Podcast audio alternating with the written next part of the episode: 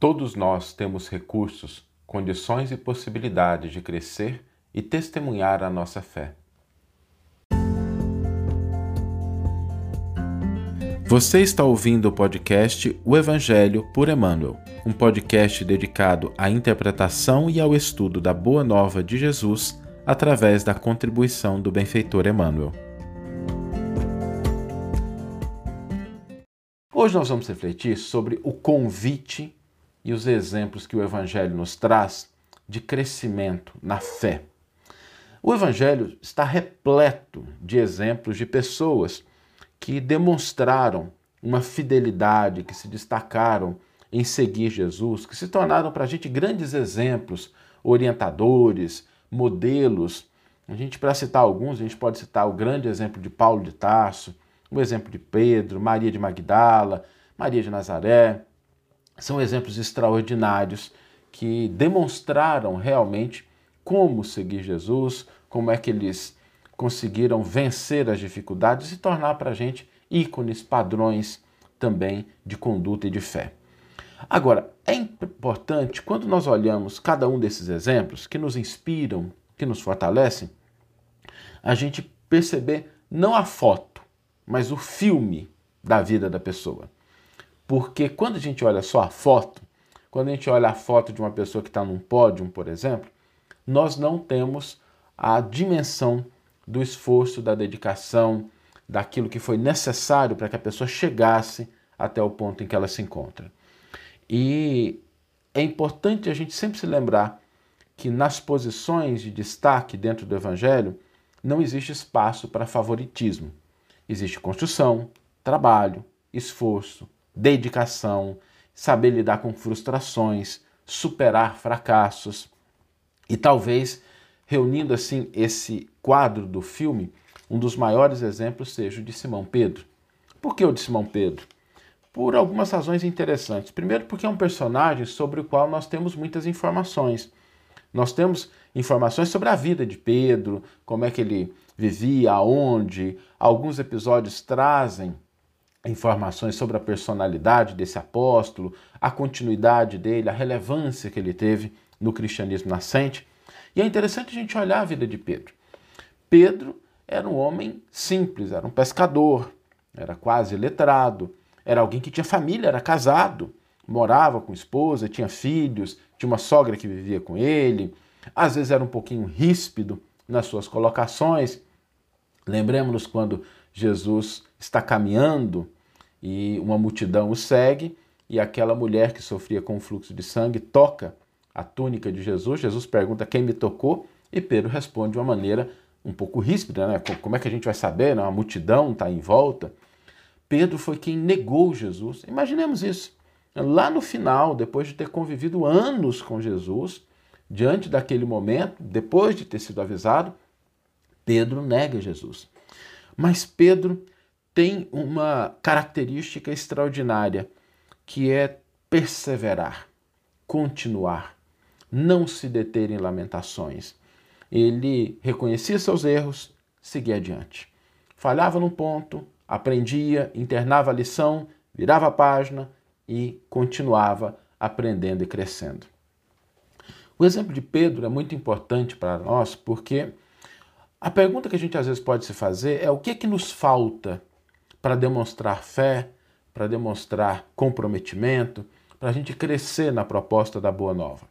E a resposta é muito simples: nada. Nada nos falta.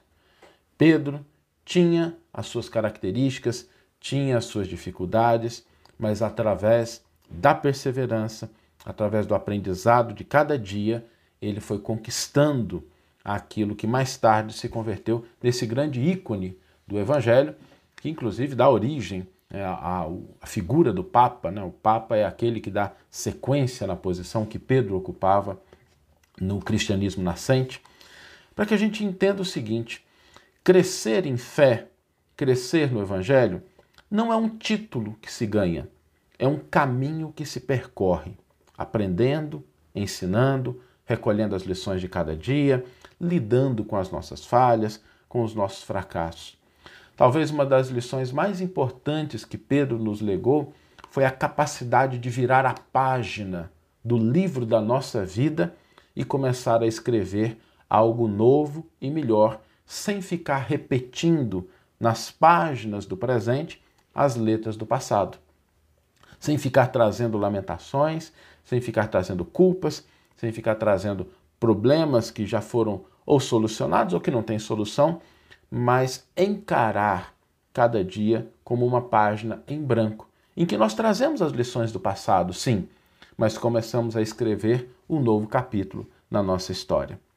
E esse exemplo de Pedro é muito importante para todos nós, porque quando nós começamos a pensar na vida como sendo um conjunto de oportunidades, um conjunto de páginas em branco, a gente deixa o nosso coração mais leve, porque o dia de hoje ele se abre para a gente com inúmeras possibilidades, para que a gente aproveite as horas, a gente aproveite as circunstâncias, as situações, a nossa bagagem, a nossa experiência, mas com o intuito de construir, de crescer, de prosperar, de aprender alguma coisa nova, de favorecer o semelhante, de fortalecer, no fundo, no fundo, a nossa fé, que se compõe não somente da crença, mas da ação coerente e harmoniosa com os princípios do Evangelho.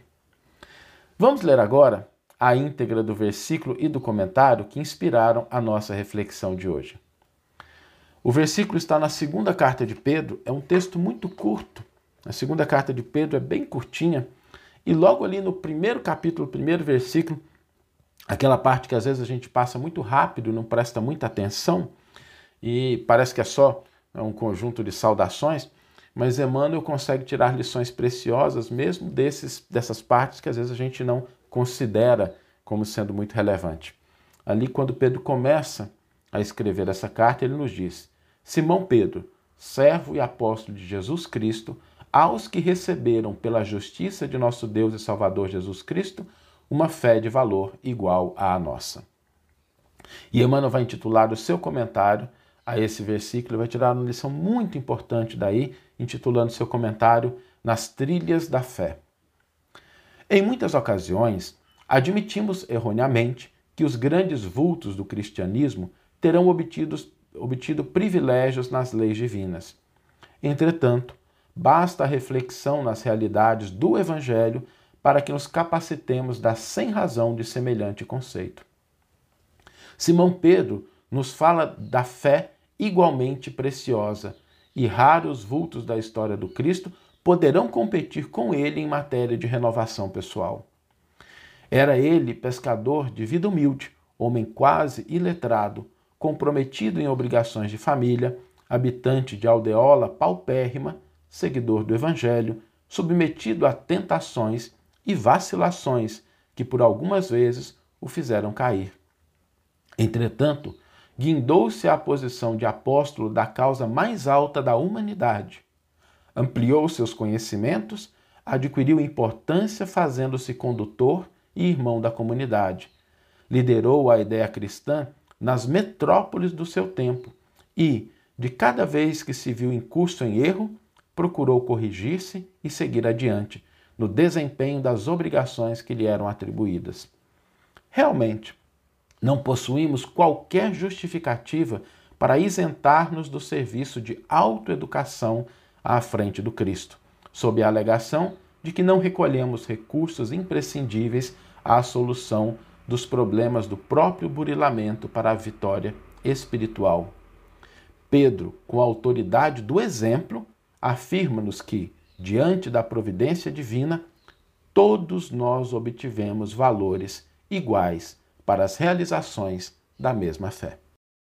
Que você tenha uma excelente manhã, uma excelente tarde ou uma excelente noite e que possamos nos encontrar no próximo episódio. Um grande abraço e até lá!